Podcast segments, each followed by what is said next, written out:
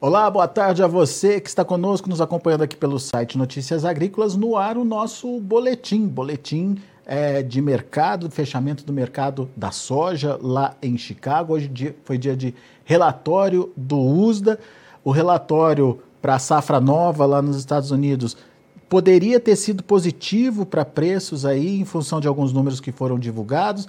Relatório para a safra velha forçou um pouquinho na demanda, é, diminuiu a demanda por soja é, lá nos Estados Unidos e de uma forma geral também é, pelo mundo afora. No entanto, no entanto, só o boletim aparentemente não teria provocado esse estrago que a gente viu acontecer lá em Chicago, não. 60 pontos de queda para a soja hoje. E para explicar para a gente o que, que aconteceu, está aqui comigo Vlamir Brandalize. Seja bem-vindo, meu amigo. Vlamir Brandalize, analista de mercado lá da Brandalize Consult, direto de Curitiba, no Paraná. Que, que aconteceu, Vlamir? Por que, que uh, o mercado caiu tanto hoje, para a soja principalmente? E o relatório não devia ter ajudado, ou pelo menos é, se tivesse caído, não teria que ser uma queda menos drástica do que a gente viu? Seja bem-vindo, Vlamir. Boa tarde, Alex. Boa tarde a todos. Olha, Alex, o, o, o relatório deveria ser leve vias de alta, né? Mas o, o, o ambiente financeiro internacional está muito nervoso, né? E pela terceira vez nós tivemos efeito manada em todas as commodities, é, com os grandes investidores liquidando posições, é, de tudo, empurrando todo mundo para baixo, né? Dá para ver que o, o, petróleo andou aí a maior parte do dia com 8 pontos de baixa, né? 8% de baixa, então apelo negativo para todo mundo e levou a soja aí para 50, 60 pontos de baixa também, levou milho com a queda fortíssima aí, proporcionalmente maior, trigo, todo mundo caindo, né? Até o ouro caiu, justamente em cima do temor da recessão e e da crise. E, na realidade, a crise está avançando sobre a Europa, os países estão sofrendo e a situação não está nada fácil para esse povo aí, não. E também nos Estados Unidos, a indicação de, de que há grande chance de aumentar os juros. Então, acabou tendo uma corrida para dólar, né? Então, o mercado não deu atenção ao relatório do USDA, porque os números do USDA, Alex, ele veio favorável. Eu acho que os números foram bons e dá bons sinais aí para frente, né? Porque não se mostra aí que nós vamos ter aquela safra tão grande como era esperado e os números começam a se ajustar, né? E, e tudo indica que nós vamos ter um quadro novamente muito ajustado aí para 2023. Não vai ter muita sobra não, para aparentemente o, o quadro vai ser bem bem apertado. Então isso aí pode reverter um pouco nos próximos dias quando perder essa pressão negativa que veio do financeiro, né, Alex? Antes da gente falar mais sobre essa questão do financeiro, só para repassar alguns números aqui do boletim do relatório do USA de hoje, a produção é, da safra nova americana reduziu de 126 para 122,6 milhões de toneladas. Uma queda significativa, como o Vladimir disse, deveria ter sido positivo para preço. Os estoques finais reduziram de 7,6 para 6,3 milhões de toneladas. Uh, esmagamento também caiu lá nos Estados Unidos, exportações também recuaram um pouquinho aí em relação ao, ao relatório passado. Em relação à demanda dessa safra, é, houve também alguns alinhamentos aí, alguma redução, esmagamento, por exemplo, reduziu para 60 milhões de toneladas, e o estoque final é, subiu, aumentou aí é, de 5 para 5,8 milhões de toneladas. Isso safra atual, é, safra nos Estados Unidos, e a gente já imaginava que isso podia acontecer, né, Vlamir? Um aumento dos estoques por lá por conta de uma demanda mais enfraquecida. Mas nem isso o mercado prestou atenção, né, Vlamir? Não, não deu muita bola para isso, né, Alex? Porque esse ajuste aí da safra velha americana, que vai encerrar agora no final de agosto, era um ajuste já visto pelo mercado, já esperado, né, Alex? Porque é, teve muito cancelamento também de compra de, uhum. de, de, e de embarque americano, né? Então, nas últimas duas, três semanas, isso já vinha pré, sendo pré-esperado aí pelo, pelos operadores. E os novos números, eles já dão sinais aí que aquela grande safra uh, agora vai depender mais da América do Sul do que já está acontecendo nos Estados Unidos, né? Porque a safra americana agora já está muito parecida com o ano passado, né, Alex? Porque agora já veio com 122,6 uhum. e o ano passado foi 120,7. Ela está 1 milhão e 900 mil toneladas só à frente, né? E o clima americano e as condições da safra já estão em quatro semanas, né, de queda de qualidade. E não mostra que vai mudar, né? A semana continua ainda com clima quase sem chuvas ou poucas chuvas lá nos Estados Unidos. Só não, não será, não é pior é, do que poderia se, se as temperaturas estivessem altas. Mas na semana que vem já tem previsão que a temperatura vai subir lá no meio oeste americano. Se não chover, certamente esse número aí já não vai ser atingido, né? Eles vão colher menos que o ano passado. E esse é o fator importante, né? Porque a safra americana reduzindo, aí reverte um pouco essa pressão aí que veio de baixa do financeiro, né? Porque, é. quer queira ou não, o mundo está consumindo praticamente tudo que está produzindo e, e caminha para mais um ano muito parecido com, com o que estamos passando, né? Aperto no abastecimento global, né? Ô, ô, Vlamir, das outras vezes, você falou de terceiro efeito manada aí em duas semanas. Das outras vezes, a gente teve falas que justificassem esse movimento, né? Presidente do Banco Central americano, é, enfim, alguns posicionamentos do mercado internacional. O que que startou dessa vez esse terceiro efeito manada, na sua opinião, hein?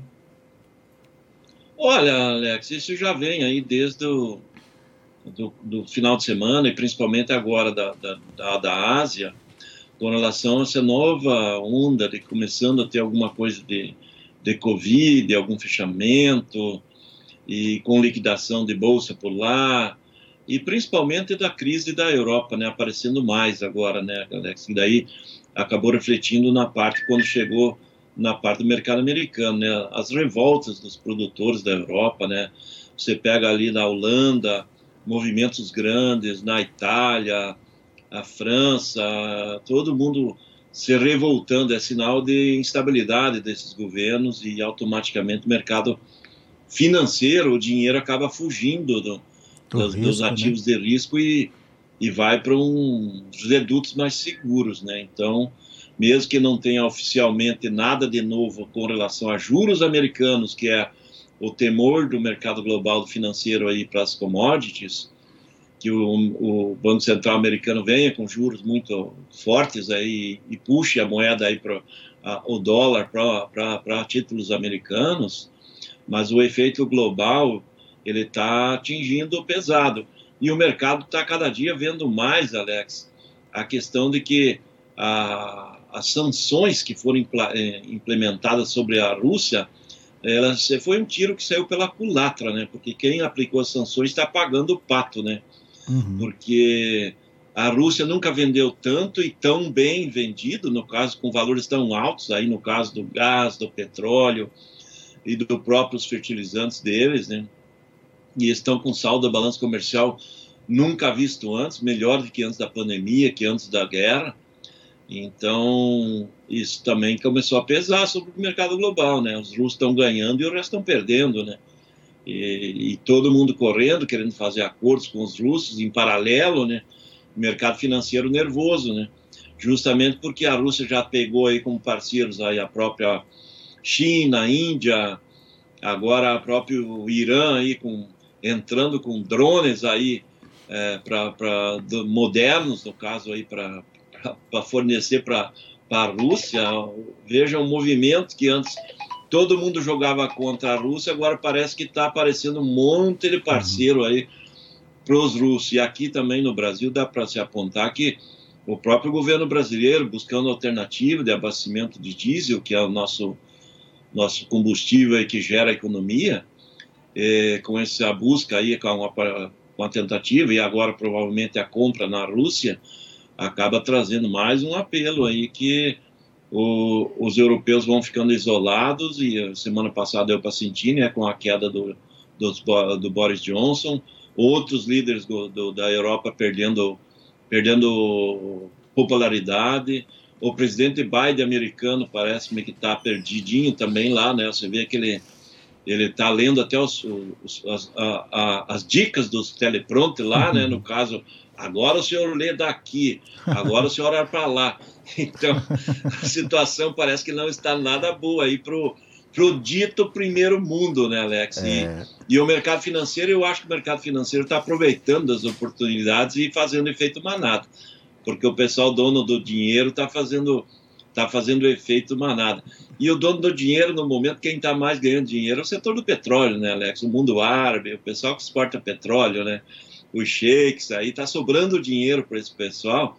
Então, daí dá para fazer efeito manada nas demais commodities. Mesmo que o petróleo caia, que nem hoje, 8%, e venha pouco abaixo de 100 dólares o barril, eles estão nadando em ouro, né? Não estão nadando em petróleo, né? Então, esses efeitos manadas aí com a sobra de dinheiro é mais fácil acontecer. E aí leva os grãos também, né? Mesmo com os grãos apertados, com a escassez de trigo, milho, a nível global, o mundo precisando de alimentos, mas é, é movimento de efeito manada.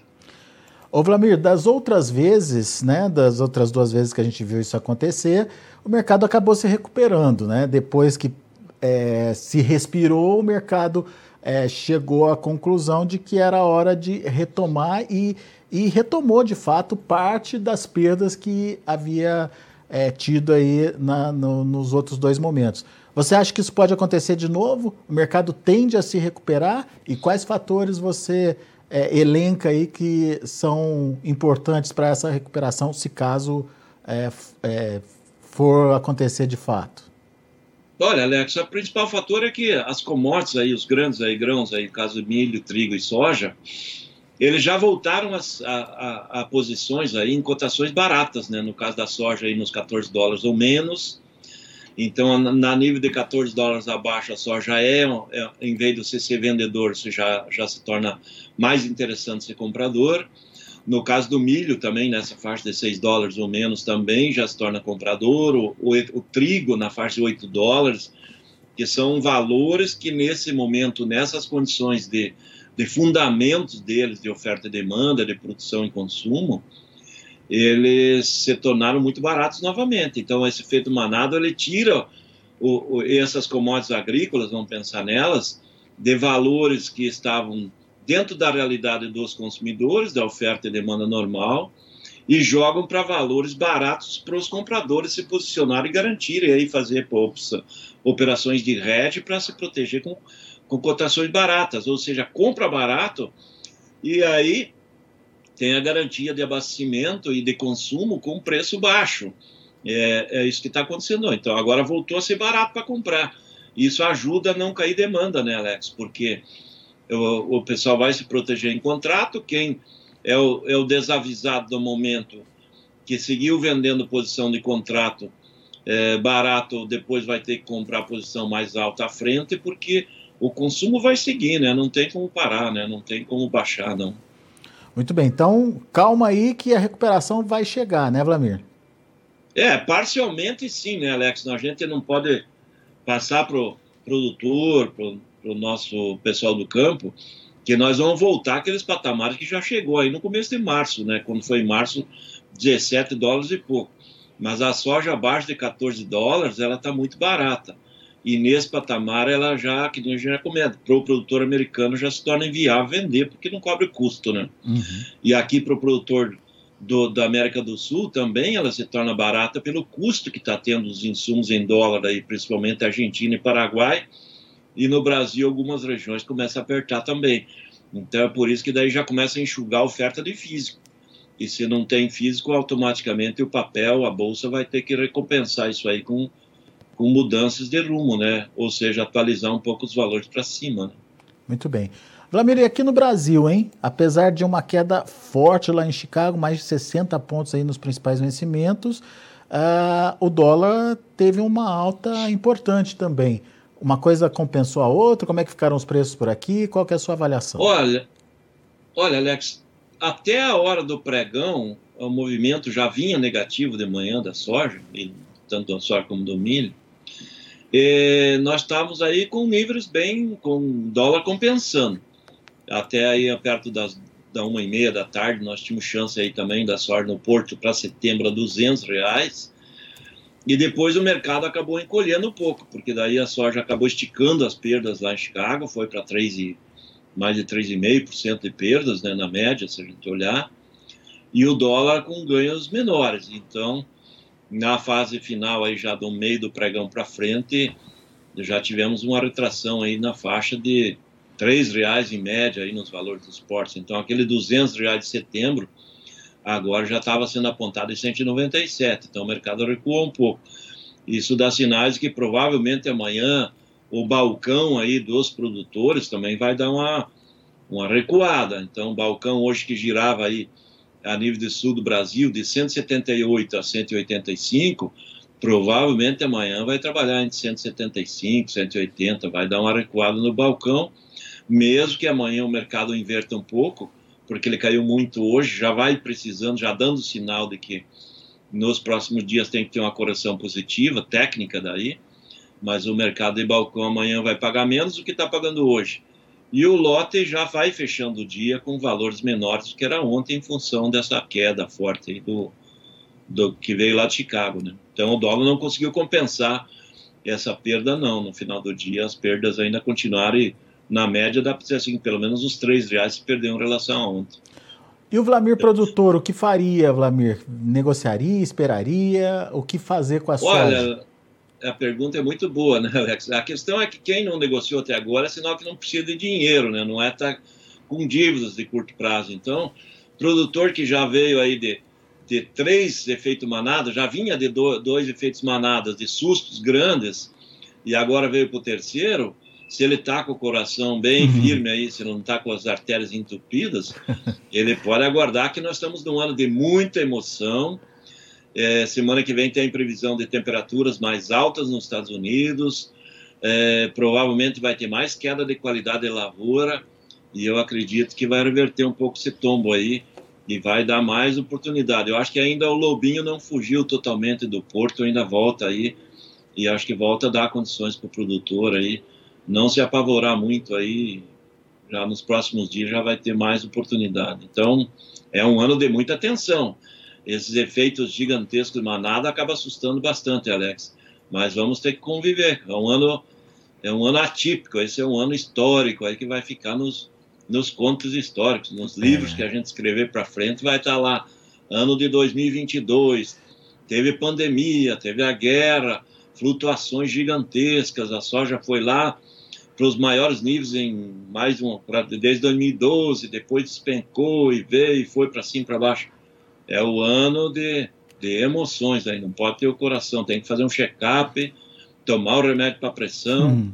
e vamos seguir o barco. O barco vai seguir aí ainda em bastante turbulência aí nesse mar que tem pela frente, Alex. Aguenta coração, hein, Vlamir? Oh. Exatamente. Mas o agro nosso, ele tem a grande vantagem que a maioria não tem, Alex, com relação a todas essas flutuações quando acontecem, uma fatia da, das perdas acaba sendo compensada pelo dólar. Então, uhum. Eh, nós temos um colchão de, de segurança. Então, é por isso que, que para o produtor aí, ele, ele tem que... Vai tomando o remedinho aí sem risco aí para não, uhum. infartar, né? Mas que ainda vão ter oportunidades e que vai ser um ano excelente para frente, vai, né? Porque o mundo vai precisar comer, ninguém vai parar de comer. a demanda vai seguir em crescimento. É, hoje eu estava falando com o João aí com relação à, à própria demanda dos grãos aí brasileiros. Nós estamos aí, o próprio USDA, no relatório de hoje, né, projetando a safra nova a nossa, em 149 milhões de toneladas, eu acredito que possa colher 150, até não, eu estou mais otimista que o USDA, porque nós vamos plantar aí provavelmente uns, um, uns 42 milhões e meio de hectares, e, e até 2030 nós vamos estar passando de 200 milhões de toneladas, porque o mundo, cada dia que passa, ele está tá precisando mais alimentos, o mundo é vai se modernizando e a tendência do mundo é a população não passar fome. Essa história de que tem milhões de pessoas passando fome, a gente não vê na realidade não. O que a gente vê é a produção crescendo. Nós estamos com um recorde histórico de produção de, de grãos no Brasil, né? Não tem por que passar fome porque nós temos alimentos muito baratos também no Brasil, e isso para a nova safra, para o produtor que está aí, leva um susto desse aí, que nem agora houve uma queda forte e ele está no momento que vai definir aí a compra de insumos, ah, não, o troço aí agora não vou aplicar insumos. Não dá para fazer vacilar, tem que fazer uma safra bem adequada, com tecnologia, aplicar bem, tudo bem feito para colher bem e ter alta produtividade.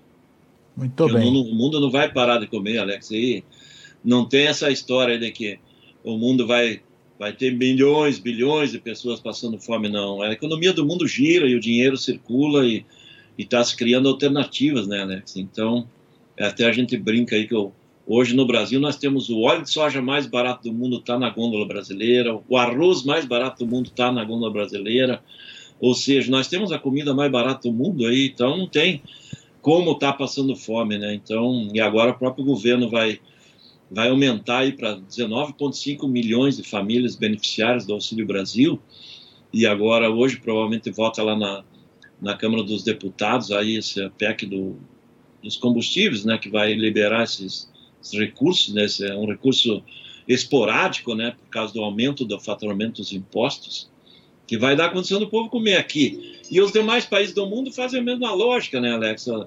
As populações do mundo não passam fome. Dá para ver que dentro da própria Rússia, né, com toda essa situação, eu, eu vendo com eles lá, é, a popularidade do Putin nunca esteve tão alta que nem está hoje, em plena guerra, né? Normalmente, o que, que era esse cidadão ali, o Boris Johnson? Em março ele previu que no máximo em dois meses o, o Putin iria cair lá na, na Rússia em função das sanções. E deu dois meses, quem caiu foi o Boris Johnson. Pois Vê é. como é que é. é, é então, é, é, a demanda de alimentos no mundo. Eles têm comida, então não passa fome, automaticamente não tem problema. E, e é por isso que eu vejo que esse efeito manada, ele passa porque a demanda de alimentos ela vai seguir, né, Alex? Então, ela dá uma barateada, o pessoal se protege em rede, compra barato o papel, depois tem a garantia que está com papel barato e vai e aquele desavisado do mercado financeiro que aposta que o mercado vai despencar sempre acaba perdendo e e daí o produtor acaba vendendo com um valor médio mais alto, né? E o produtor tem vendido nos momentos bons aqui no Brasil, como fazendo médias. Esse ano o pessoal, o produtor está fazendo média boa na soja. Muito bem. Flamir Brandalize, meu amigo, obrigado mais uma vez por estar aqui com a gente num dia é, bastante tenso aí para o mercado, sobe e desce danado, informações desencontradas, enfim, é, mercado pressionado, mas temos aí a possibilidade de recuperação, ou pelo menos uma recuperação parcial aí desses preços, é, com o dólar ajudando, aqui no Brasil a situação até fica um pouco menos tensa para o produtor. Mas vamos acompanhar os próximos dias para entender como esse mercado vai se comportar e principalmente como os preços vão se comportar daqui para frente. Obrigado, Vlamir, mais uma vez pela participação. Volte sempre. É. Obrigado, Alex. Obrigado pelo convite. E vamos navegando. Esse é um ano de mar de turbulência, né, Alex? Vamos tocando. Mas nosso barco é forte e não vai afundar. É isso. Até aí. mais. Valeu, Vlamir. Abraço. Tá aí, Vlamir Brandalize, da Brandalize Consult, aqui com a gente no Notícias Agrícolas. Vamos ver os preços, vamos ver como estão encerrando as negociações lá na Bolsa de Chicago. Commodities derretendo, vamos ver. Olha aí, a soja para agosto, 14 dólares e 68 centos por bushel. Perdeu de longe aí os 15 dólares conquistados nos últimos dias. 53, quase 54 pontos de queda. Setembro, 13 dólares e 62 centos por bushel. Também se afastou dos 14 dólares que a gente chegou a ver no, nos últimos dias, 61 pontos de queda. Novembro, da mesma forma, longe ali dos 14 dólares, 13 dólares e 43, queda de 62 pontos. Janeiro, 13 dólares e 48 centos por bushel, uma queda de pouco mais de 61 pontos. Vamos ver o milho. Milho também despencando, olha só. Julho, 7 dólares e 32 centos por bushel, 48 pontos e meio de queda. Setembro, 5 dólares e 94 centos por bushel, 43 pontos de queda. Dezembro, 5 dólares e 86 centos por bushel, uma queda de 42 pontos e meio. E o março de 23, 5 dólares e 93 centos por bushel, 40 pontos e meio de baixa. O trigo também no vermelho, perdendo mais de 40 pontos nos principais vencimentos. Julho, 8 dólares e 1 cente, queda de 42 mais 25. Setembro, a mesma queda, fechando aí a 8 dólares e 14 centos por bushel. O dezembro também nesse nível, 42 pontos mais 25 de perda, fechou a 8 dólares e 30.